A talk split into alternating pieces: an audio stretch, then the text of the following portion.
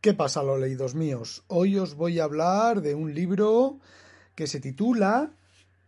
Chicago Marte por 15 centavos y con el subtítulo de Una historia de las revistas Pulp de un tal Javier Jiménez Barco. El libro está editado por Diablo Ediciones y es un libro de unas de unas no, os digo las páginas exactas. Exactamente 320 páginas. Y como habréis supuesto por el título, el libro recorre una historia de eh, las revistas pulp norteamericanas. Y la verdad es que el libro está muy a, a color, está muy bien porque, bueno, es a color, tiene un montón de capturas de las revistas eh, a todo color y he de decir que no es el libro que yo esperaba, pero también me ha gustado mucho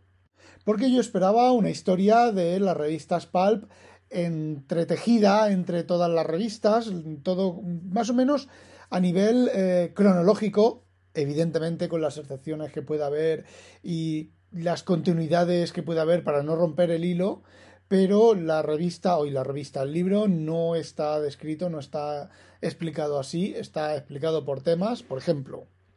o más bien, os leo el, índice de contenidos. Una fórmula ganadora, que es la historia de cómo se pasa de las revistas de a finales de 1800 y mucho hasta 1900, cómo se pasa de las revistas digamos que generales o revistas en las cuales, se, entre otras cosas, se incluían historias y se pasa a la revista Pulp eh, propiamente dicha. El siguiente capítulo se titula Las aventuras exóticas y explica toda la historia de las revistas Pulp del tema de aventuras. En el lejano oeste, de las del oeste, en el Hardboiled y la narrativa criminal, pues las revistas de misterio, de misterio me refiero a misterio policíaco, aparecen las primeras eh, las primeras historias eh, de novela, entre comillas, novela negra, y el capítulo 5, que se titula Los Vengadores del Pulp, continúa más o menos la historia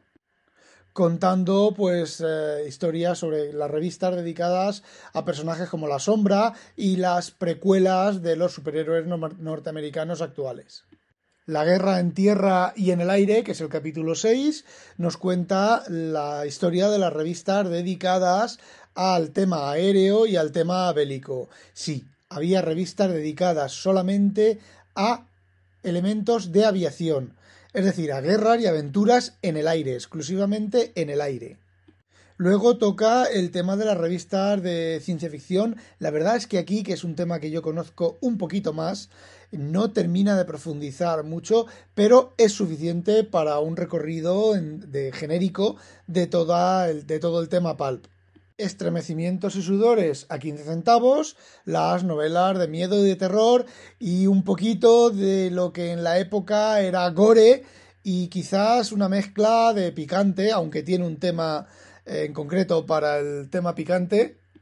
que es el siguiente capítulo, de lo romántico a lo picante, y en el que se habla por de la novela rosa, de la novela rosa no, del pulp rosa y de las novelas picantes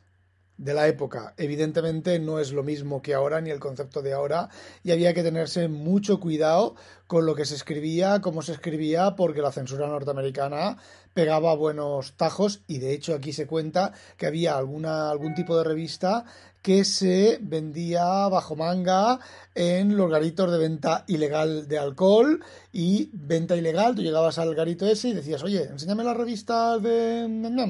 y entonces pues te enseñamos las revistas que bueno, por lo que comenta el autor eh, era risible, ¿vale? El tema era risible, el tema sexual era risible y el tema de violencia era un poco risible y bueno, pues lo que era en la época, estamos hablando de los años 20, 30, 40 y puede que 50. Y el último capítulo es Deportes y otras excentricidades que cuenta revistas específicas sobre deportes, Hubo hasta una revista específica de dirigibles, aventuras en dirigibles.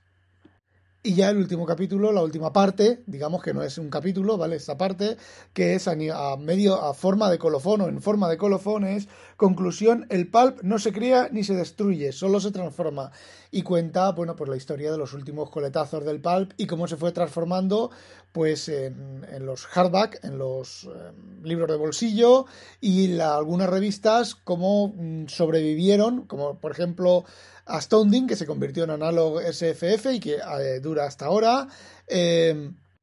Alfred Hitchcock Mystery Magazine, el Analog Science Fiction and Fact que os he comentado antes, el Asimov Science Fiction, aunque esta no es pulp, esta nació en los años creo que 80. Y bueno, otras revistas se transformaron en pre-Playboy, en cosas como el Playboy, pero con, bueno, si habéis leído algún Playboy, Ahora no lo sé, ¿vale? Cuando yo era mozo, pues los Playboy llevaban historias, cuentos, narraciones, más o menos eróticas, algunas más eróticas, otras menos eróticas. Bueno, pues esas revistas Pulp se fueron transformando en ese tipo de revistas y luego evidentemente nació el Playboy, nacieron el Hustler y nacieron otras revistas pero que no tienen nada que ver con el Pulp digamos que hubo un momento en el cual este tipo de revistas, que normalmente pues tenían un tamaño de cuartilla y alguna de tamaño casi folio, y lo que ocurría era que un editor pues tenía una idea y dice, voy, pues voy a sacar como por ejemplo Hugo Gernsback, a ver si me sale bien la pronunciación, pues que decidió hacer una revista de ciencia ficción, bueno, una revista temática con el tema de ciencia ficción. Eh, en la época del pulp había dos tipos de revistas general, generalmente, independientemente del tema, que era la revista que traía cuentos y traía seriales a lo largo de diferentes números de la revista, mezclaba cuentos y seriales, y luego las revistas que traían cada revista traía un número, una, novela, una historia completa. Y aquí es donde nació, pues, Conan. Em, eh, muchas de las novelas de, Lovecraft fueron publicadas en, esta, en este tipo de publicaciones y muchos autores que posteriormente, pues Asimov, eh, Heinlein, yo hablo de los de ciencia ficción, que son los que conozco, pues eh, se nacieron aquí y luego se reciclaron para la literatura más seria, entre comillas, porque bueno, esto también en su momento era literatura seria, era la literatura que la gente leía, compraba, llegaba a la revista y compraba a la revista al kiosco y compraba esta revista y bueno, pues leía, pasaba el mes leyendo esto. En aquella época pues ni había, bueno, sí que había radio, pero no había televisión, nadie podía, muy poca gente podía tener eh, aparatos de radio, había, no había televisión, la televisión creo que empezó en los 60 o por ahí, y bueno, fue el momento álgido del pulp, fue, entre 1920, 1930 y 1940, 1950, que había revistas de todo, había revistas temáticas, como ya os he comentado, revistas de, combates en el aire, revistas de combates, bueno, no sé si existía alguna revista de combate en el mar, pero había revistas de corte bélico, había revistas de corte bélico eh, de la Segunda Guerra Mundial, perdón, de la Segunda Guerra Mundial, madre mía, cómo estoy hoy, de la Guerra Civil Norteamericana, revistas específicas en las cuales se narraban novelas